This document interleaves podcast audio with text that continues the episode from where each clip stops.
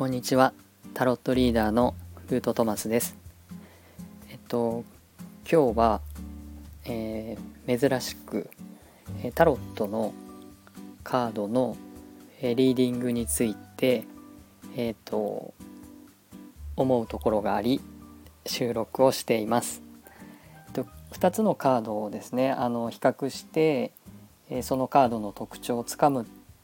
ていうことをかなりあの最初のもう去年ですけど最初の頃に配信何度かしてたんですけど今回も少しあのその比較をしたいカードがありますのでお話ししたいと思います。カードは肯定と正義です。割とあの肯定のお話をしている回数が振り返ってみると多い気がします、えー、割と分かりやすかったり比較しやすい特徴のあるカードなので、えー、と登場頻度が高くなってますがあの正義というカードを考える時に、えー、ちょっと肯定と比較してみると分かりやすい点もあるということで、えー、比較をしたいと思います。まあ、メインは正義ですね。その比較対象として肯定のお話という感じです。で、えっと、正義というカードをですねあのウェイト・スミス・タロットではあのタロットカードダイアルカナは先生術の惑星や星座とも対応をしています。最初からその惑星とかですね星座を意識してしまうとあの話がこんがらがってあまりあのおすすめしないので、えっと、あまり星座とか惑星の話をあの組み合わせて、えー、お伝えはしないんですけども今回、えー、今日が秋分の日ということで天秤座のスタートということで、えー、天秤座を、えー、司っている正義というカードを、まあ、取り上げました、えー、今日はあの先生術もあった方が分かりやすいかなと思ってですねその先生術の面でも比較がしたいと思いこの2枚のカードを選んでおります。えっと正義はですね天秤座であの先生術お分かりの方はですねこの正義が天秤座皇帝がお羊座というふうに言えばそれが全然違うニュアンスであることはもうお分かりいただける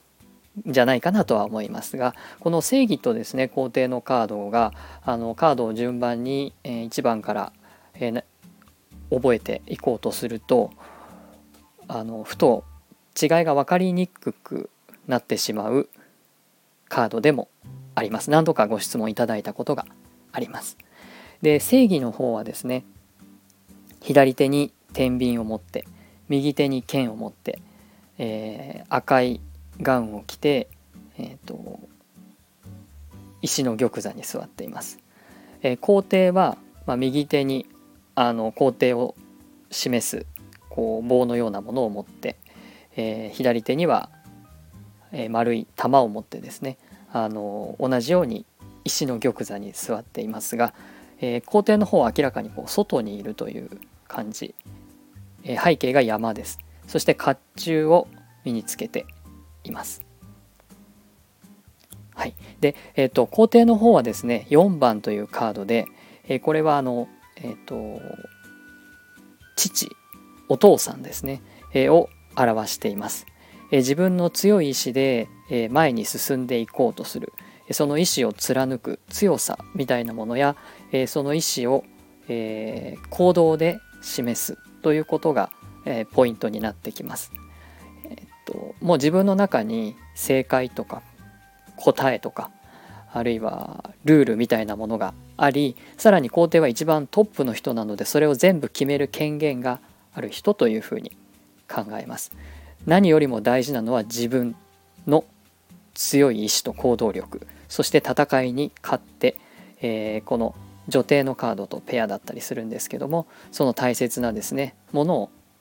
守るという人です。まあ、これが皇帝ですね。それに対して、えっと、正義の方はこれは実は女性とか中性的な姿で描かれてますが女性というふうに言われていて同じように石の玉座に玉座というかですね石に、えー、腰掛けているような感じですけれどもこちらは裁判所みたいなイメージがありまして正義という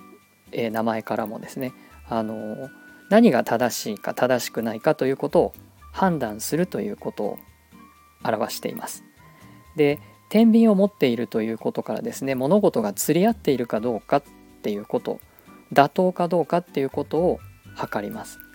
なので、えっと、自分と、えー、その測るべき、えー、相手の主張とか、えー、天秤座はねあの相手に、え耳を傾けるとか情報を取り入れるとか、まあ、そういうふうに相手を想定してバランスを取ろうとする星座であるように、まあ、この天秤というのはそういう機能があります。なので、えー、正義の段階11番正義ではあの相手というものを想定しているということそれが肯定との大きな違いです肯定はバランスを取ろうとはしません。自分の主張を貫いていくという、まあ、お羊座的なそういう、えー、カードであるのに対して天秤は私とあなたというふうに相手を想定してそのバランスをとっていく。そして、えー、そのちょうどバランスが取れるところで、えー、納得して受け入れるということ。で必要なものと必要でないものをしっかり分けて、正義というものを貫いていくということを表します正義はすぐに行動するっていうニュアンスはなくその行動しようとしていることが果たして妥当なのかどうかよく考えてからやってくださいねっていう意味があるので、え皇帝のようにすぐ走り出すっていうことはないです。ただあの正義というカードはま非常に厳しい側面も持っておりまして、えー、因果応報という考え方、えー、自分が選び決めたことは、えー、自分に返ってくるというニュアンスがあります。え剣をまっすぐ上にしっかり、え向けて立てているのですけれども、えそこにはですね、えやはり神の意志とか天の意志みたいなものと自分の選択とのバランスというようなニュアンスもありまして、えエゴでですねあの自分の好き勝手に、えー、何も考えずに選んでしまうということは結局その選択の結果は自分に返ってきますよっていう、えー、ニュアンスがあります。ちゃんと天秤を使ってしっかり考えてから選ぶということがあの大事ということで今の現実は過去の自分の選択の結果であり、えー、未来は今の自分の選択の結果であるというですね、えー、結局自分に返ってきますよということも表していますなぜなら釣り合いが取れないということはやはりそれなりの、えー、バランスを書いた、えー、結果となって返ってくるわけなのでその穴埋めは結局自分でしないといけなくなりますよっていうですね、えやや厳しいまあ、カードでもありますので、えっと、慌てて決めるということではなくじっくり時間をかけて、え、納得できるまで考えて、え、決めてくださいねという感じです。え、それだけ番号が進んでくるとですねあの愚者の旅という考え方では、えその愚者の成長度合いを、え数字で表していると考えるのでさすがに4番から11番までの間の経験を経て、えその経験を、え自分の物差しとしてしっかり考えて選んでいきましょうというのが11番正義です。なのでそういう意味では皇帝はまだ、まあ、短絡的なところもありますし正直あの無茶無謀みたいなこともあるかもしれませんがとにかくその強い意志でもって突破していくという勢いが大事っていうカードであるのに対しもう勢いとかそういうものだけではあの進む段階ではないですよっていうことが正義が表しているところです。このような違いがあります。同じようにですね、えー、1人座赤いも赤い衣服を着て座っているカードではありますが大きく違う点もありますので参考になさってください。えー、こんな感じでですねあの僕はマンツーマンのオンラインタロット講座を、えー、しています、え興味のある方はですね是非あのリンクを貼っておきますのでストアーズの方のあのショップをご覧になっていただけたらと思います。カードの表面的な意味だけではなくて、まあ、結構細部まで突っ込んだところまであの詳しくお話しする講座になるので、まあ、結構マニアックな内容にはなると思うんですけれどもただあのその初心者の方であっても一度学んだことがある方であってもあのその方のあの